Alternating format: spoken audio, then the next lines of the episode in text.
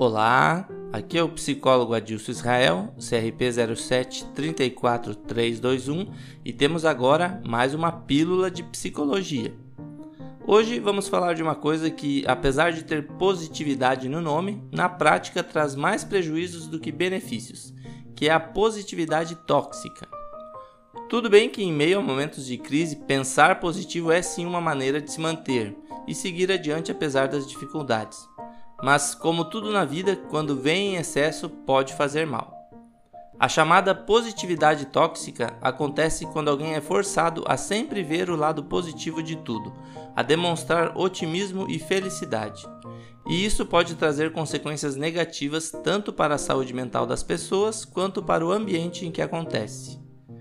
Com a exigência de felicidade e produtividade a qualquer custo que estamos vivendo nos dias atuais, aquele que pratica esta positividade excessiva acredita que está sendo útil e ajudando a engajar e motivar quem está ao redor.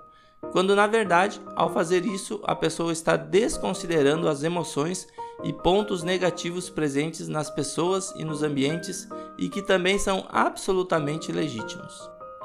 Ter tempo para assimilar as frustrações, os sentimentos e fatores negativos também é importante e tem um reflexo enorme no futuro, uma vez que as pessoas estarão mais preparadas e vão ter mais condições de lidar com as adversidades e até a não repetir erros.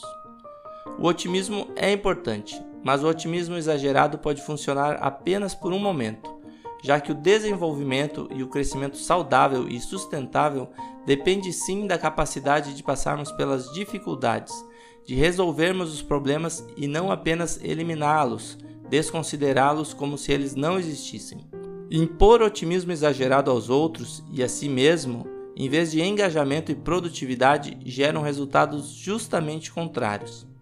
Quanto aos outros, eles vão se sentir desrespeitados, pressionados, fragilizados e diminuídos, e isso não traz produtividade. Quanto a si mesmo, o esforço para esconder qualquer sinal de tristeza ou frustração pode trazer muito mais esgotamento físico e mental do que energias positivas propriamente dito. E todos nós sabemos que esgotamento e pressão podem prejudicar sobremaneira a tomada de decisão, sejam em posições de trabalho, de gestores ou executores e mesmo nas situações pessoais. A crença de que o otimismo é o suficiente para tudo dar certo aumenta muito o risco de vários tipos de erros e avaliações. Quando o otimismo é em excesso, desafios, problemas, trabalhos, prazos e principalmente pessoas são subestimados. Por isso, é importante a abordagem mais empática, que não invalide o sentimento dos outros, que não desconsidere aqueles que estão passando por um momento difícil é sempre importante manter um diálogo aberto e gentil, gentil com os outros e consigo mesmo, no qual todos sejam ouvidos.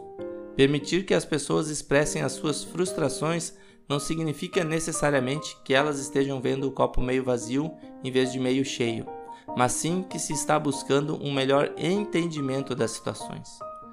O otimismo, quando utilizado devidamente, ajuda sim a termos uma perspectiva mais leve da vida e das atividades cotidianas. O problema está no momento em que a positividade é imposta excessivamente como o único caminho para a resolução de problemas. Abraço e até a próxima Pílula de Psicologia.